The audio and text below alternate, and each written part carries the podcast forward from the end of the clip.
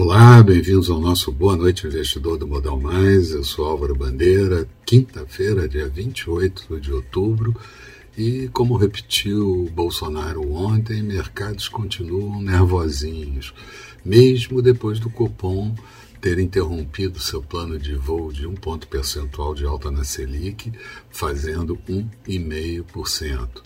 Os DIs seguiram com alta, o de 2023 entrou em leilão e com taxa de juros acima de 12%, dólar subindo até R$ 5,64 e a Bovespa oscilando bastante, mas para o final do dia virando uma autêntica gangorra de sobe e desce.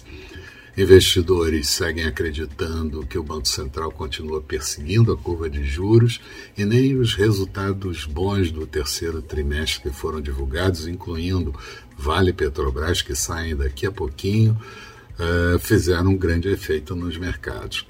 Mas os mercados nos Estados Unidos, que sobem em 2021 na casa de 20%, tiveram um dia de forte alta ao longo de todo o dia.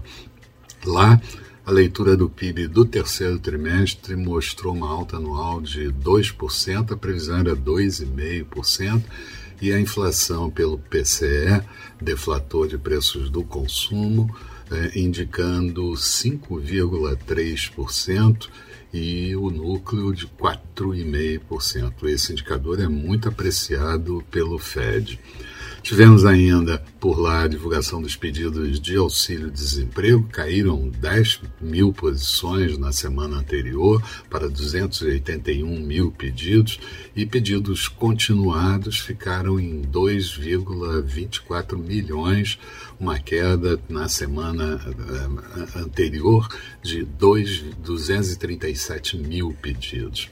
O Banco Central Europeu manteve a política monetária estabilizada e vai calibrar melhor o programa de compra de ativos e houve certamente muita pressão de alguns membros para acelerar a retirada de estímulos com a inflação renitente por lá e confirmada por Christine Lagarde, presidente.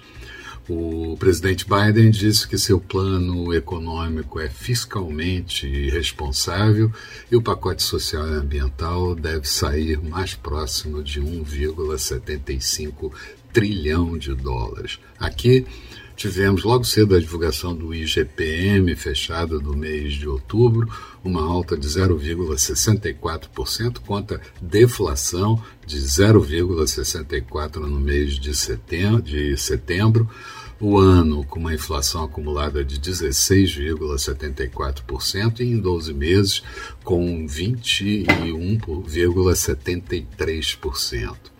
O Tesouro divulgou o superávit do governo central em 303 milhões de reais, mas no ano ainda existe um déficit de 82,5 bilhões de reais.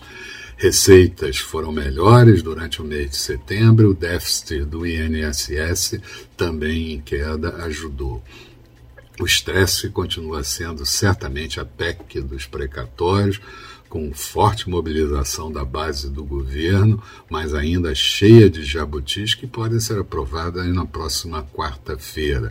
E isso redundaria em emendas um pouco mais gordas para os para os parlamentares ao redor de 500 mil reais a mais. Melhor seria mesmo que se fizesse um crédito extra ou que se decretasse nova calamidade e com isso eh, reduziria os gastos. Resumo do dia. Bovespa fechando em queda de 0,62%, índice em 105.704 pontos, mais 500 pontos acima da mínima do dia.